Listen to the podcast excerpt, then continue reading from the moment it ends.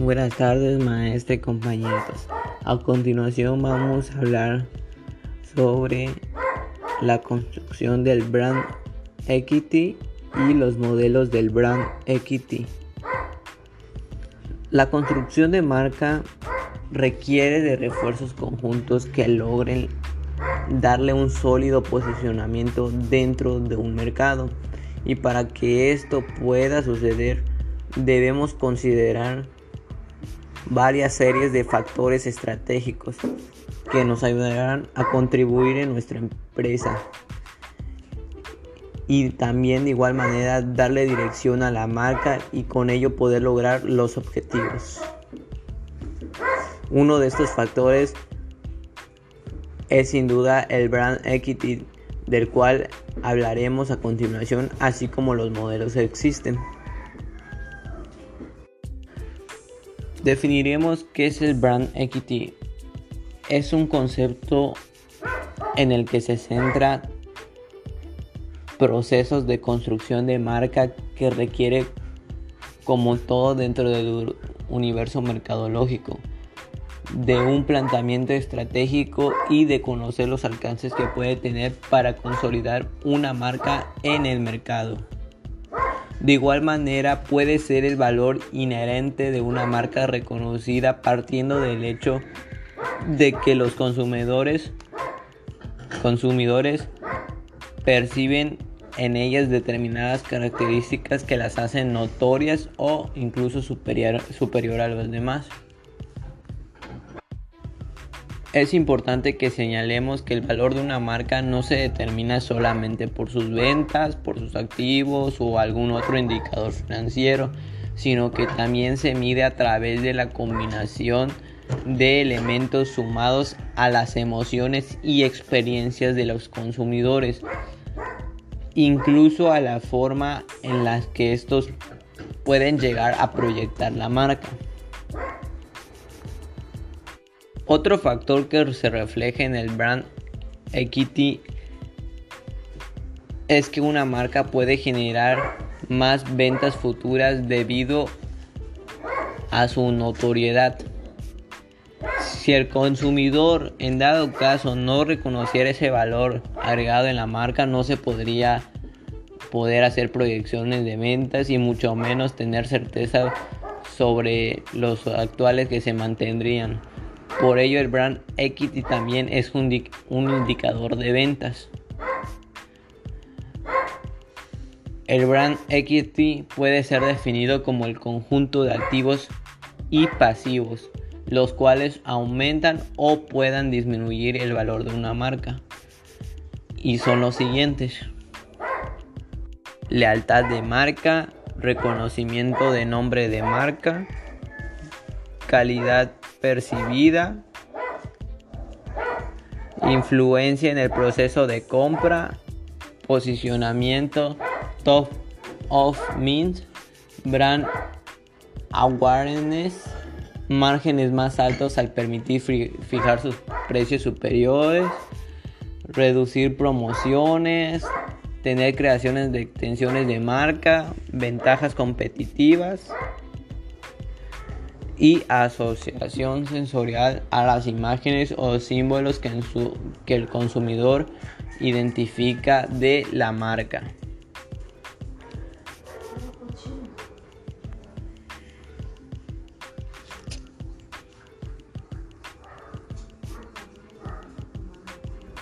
Ahora estableceremos cuáles son los pasos para la construcción del brand equity de acuerdo de acuerdo con lo que dice Alejandro Arias Salazar, un experto en marketing, hay cuatro pasos dentro del proceso del brand equity. El primero es haz que tu cliente sepa que tu marca existe. En esta lo primero que se debe hacer cuando se crea una marca es comunicarla a toda costa, darle a conocer al público objetivo y hacerla familiar para él. Solo así algún día se animaría a comprar. El segundo es apropiarte de una asociación poderosa. Ya que una marca es conocida y familiar para su público objetivo, es importante darle el segundo paso.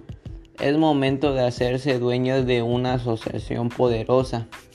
Cuando un consumidor piensa en una marca, generalmente llega a pensar en funciones de las características específicas que la marca que le puede dar y esas, esas asociaciones no surgen de manera fortuita.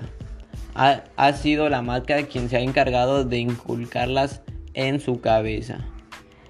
El tercero es lograr que te perciban como una marca de calidad. Luego de dar a conocer la marca y asociarla con atributos y beneficios valiosos para el usuario, es momento de trabajar en la calidad percibida. Mientras que la calidad real se asocia con factores de producción y especificaciones técnicas, la calidad percibida se relaciona con las creencias que puede tener el consumidor dentro de una categoría. La calidad real es fundamental, pero no es asunto del gerente de marca. Él debe velar por la calidad percibida de los consumidores. Para aumentar la calidad percibida de cualquier marca debemos, a través de una investigación de mercado, determinar qué es lo que valora más un consumidor dentro de una categoría, como podría ser la durabilidad, precio, sabor, etc. El otro es encargarse de que sus productos lo ofrezcan.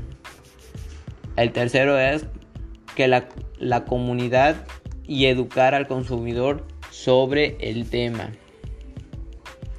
El cuarto punto es hacer que se fidelice a tu cliente, fidelizar a tu cliente. En esta es muy importante lograr que el consumidor compre pruebe un producto, pero es más importante que lo vuelva a comprar. Fidelizar al consumidor es un asunto esencial, pues en el tiempo es lo que permite que una empresa sea rentable a través de los años. Y para mantener a los consumidores enganchados a las marcas, la mejor recomendación es crear planes de lealtad a través de los cuales la marca logrará conocer a sus clientes segmentarlos, establecer lazos de comunicación y finalmente entregar diferentes propuestas de valor a fines de cada uno. Una vez que hemos definido el concepto del brand equity y que hemos establecido su importancia dentro del proceso branding, es conveniente determinar cómo se puede medir para ello se han, desarrollado diversos estudios e investigaciones. A continuación revisaremos los cuatro más conocidos y utilizados, así como sus indicadores. Primero es el Brand Ast Valwater. Este es utilizado por John y Rubicam, grupo de comunicación internacional. En este sistema intervienen cuatro factores para determinar el valor de la marca, las cuales son la diferenciación, que, se encarga en analizar en qué medida la marca se distingue de sus competidores en el mercado, la relevancia, la que mide la importancia y atractivo de la marca, el que estima, en esta evalúa la consideración y respeto hacia la marca, el conocimiento examina la comprensión que tiene el consumidor sobre la identidad de la marca, es decir, lo que le representa. El segundo es el trend. Este método fue diseñado por la empresa Total Research, en la cual consiste en un sistema de medición del brand equity que evalúa tres conceptos, los cuales son los siguientes: notoriedad, que mide el porcentaje de encuestados que tienen una opinión sobre la marca y que también la conocen y se enfoca principalmente en la conciencia, reconocimiento y en el recuerdo. El segundo es la calidad percibida, la que evalúa lo que los consumidores piensan de la misma. Mide con una escala de 11 pasos que van desde inaceptable hasta lo sobresaliente. El tercero es la satisfacción del usuario, la que comprende el valor del medio de calidad que recibe la marca entre usuarios habituales y la interacción que estos tienen con ella. El tercer punto es el Interbrand, un sistema diseñado por Interbrand, una de las mayores consultoras de marketing en el mundo, y considera tres factores para analizar cuál es la marca más poderosa a nivel mundial. Y son los siguientes, análisis financiero que mide el rendimiento financiero general de los inversores de una organización o su beneficio económico. El otro es el rol de marca que se enfoca en su capacidad de generar lealtad y por consiguiente una demanda sostenible que asegure ganancias en el futuro. Fuerza de la marca. Se enfoca en su capacidad de generar lealtad y por consiguiente una demanda sostenible que asegure ganancias en el futuro.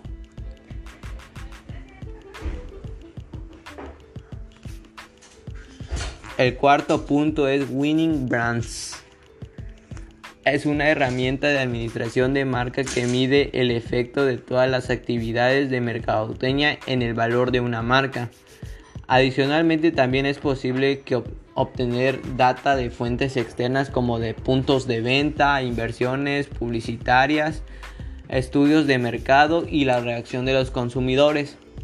Para, elegir el sistema idóneo de la medición de brand equity de una empresa debe considerarse que cada factor puede tener un valor distinto dependiendo la marca.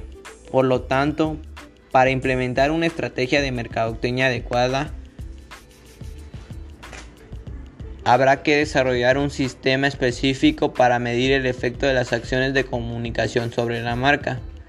Recordaremos que el objetivo de una medición es que una marca puede mejorar el valor y obtener una mayor visión sobre los clientes más leales, sobre los precios, las extensiones de marca y las licencias y sobre todo de una mejor penetración de los mensajes que emiten en los medios de comunicación.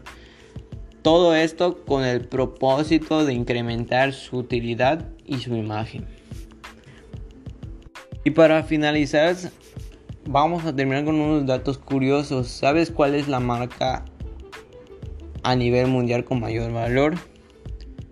Se trata de Amazon que al 30 de junio de 2020 registra un valor de 415.855 millones de dólares citado en el confidencial.